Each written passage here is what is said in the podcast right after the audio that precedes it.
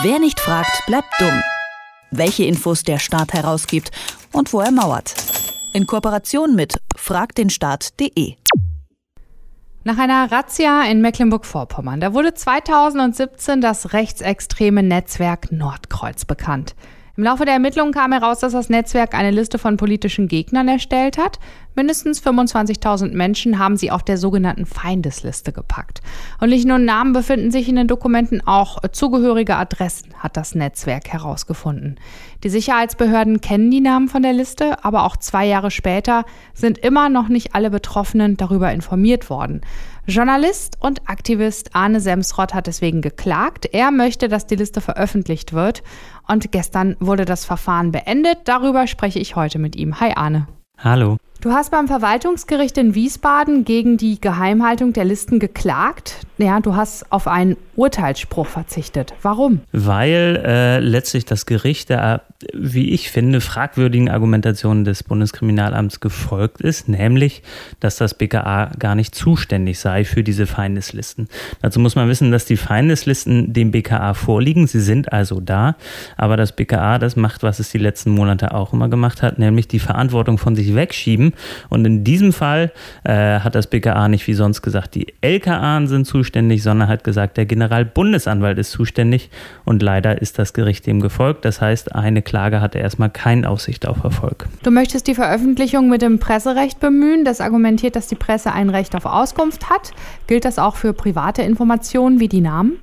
Ja, wir haben jetzt in der ursprünglichen Klage versucht, tatsächlich mit dem Informationsfreiheitsgesetz ranzukommen. Ähm, und das hat eine spezielle Regelung da drin, nämlich eine Regelung der Drittbeteiligung. Also die Idee war, wir äh, fragen diese 25.000 Datensätze an und dann müssen nach dem Informationsfreiheitsgesetz die Betroffenen informiert werden, dass ihre Daten angefragt werden. Das heißt quasi um die Ecke hätten wir so eine Information der Betroffenen erreicht. Das ist leider beim Presserecht nicht so. Da äh, wäre es tatsächlich so, dass man nach Abwägung mit dem öffentlichen Interesse auch einfach so an die Daten kommen würde. Das ist natürlich dann ein bisschen was anderes, aber ähm, auch das werden wir jetzt versuchen.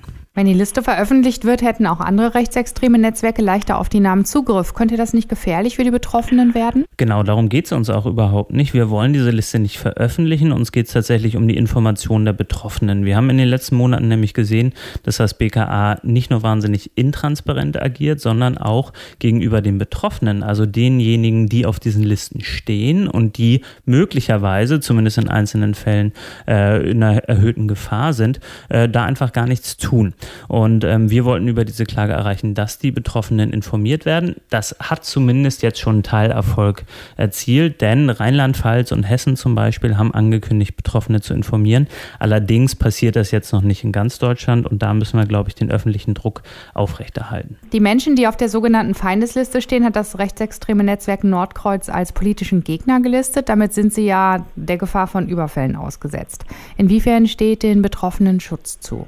Ähm, ich glaube, der erste Schutz ist überhaupt, ähm, die Leute darüber aufzuklären, dass sie auf dieser Liste stehen und dann weitere Möglichkeiten der äh, in, in, Anspruchnahme von Hilfe anzubieten. Ähm, auch das passiert tatsächlich nur relativ wenig. Ähm, vielleicht nochmal zum Hintergrund, diese, diese rechtsextreme Gruppe Nordkreuz, die haben auch äh, Leichensäcke bestellt, die haben auch Munition gehortet. Das heißt, das sind nicht Leute, die einfach zum Spaß oder zum Kaffee trinken da ein paar Adressen gesammelt haben, sondern wenn man da drauf ist, dann glaube ich, kriegt man schon ein mulmiges Gefühl. Leichensäcke. Ja, ähm, naja, das ist eine, äh, ich würde sagen, gewaltbereite Gruppierung von Leuten, die auch durchaus ähm, in dem Polizeiapparat Verbindung haben. Das heißt, das ist kein Zuckerschlecken mit denen. Ähm, und da ist natürlich die große Frage, was können Betroffene tun? Wenn der Staat so wenig tut, wenn die Behörden so wenig informieren, kann man sich zumindest an Opferberatung stellen, an mobile Beratung gegen Rechtsextremismus wenden, denn die Zivilgesellschaft hilft, aber die Behörden müssen eben mehr tun, als sie das bisher machen. Ja, versteht jetzt erstmal, dass das BKA nicht für die Herausgabe der Listen zuständig ist. Wie geht es denn weiter? Ähm, das Gericht hat gesagt, dass der Generalbundesanwalt zuständig ist. Das heißt, an den wenden wir uns als nächstes, ähm, sowohl mit Informationsfreiheitsanfragen als auch mit Presserechtsanfragen. Ähm, wie aussichtsreich das ist, das kann ich zu diesem Zeitpunkt tatsächlich noch gar nicht sagen. Es geht nur vor allem darum, den öffentlichen Druck aufrechtzuerhalten, denn wir haben gesehen, das bringt auf jeden Fall was. Damit ändert man was und ähm, Klagen, die ändern eben auch was, selbst wenn man sie nicht gewinnt. Ähm, und wir werden uns ganz genau anschauen, was die Landeskriminalämter tun, denn zum Beispiel in Mecklenburg-Vorpommern gibt es auch eine Kommission, die eingeschaltet wurde zu diesen Ereignissen, deren Ergebnisse aber intransparent sind. Da werden wir garantiert auch noch was zu machen, ähm, denn ich glaube, es gibt da so einiges aufzuarbeiten und vor allem müssen die Betroffenen besser informiert und besser geschützt werden. 25.000 Menschen stehen auf der sogenannten Feindesliste des rechtsextremen Netzwerks Nordkreuz. Viele von den Betroffenen wissen das nicht wie man eine Veröffentlichung der Liste erzwingen könnte und was das für die Betroffenen bedeutet. Darüber habe ich mit Aktivist Arne Semsrott von Frag den Staat gesprochen. Vielen Dank dafür, Arne. Dankeschön. Wer nicht fragt, bleibt dumm. Die Serie auf Detektor FM.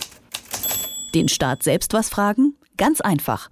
Auf fragdenstaat.de.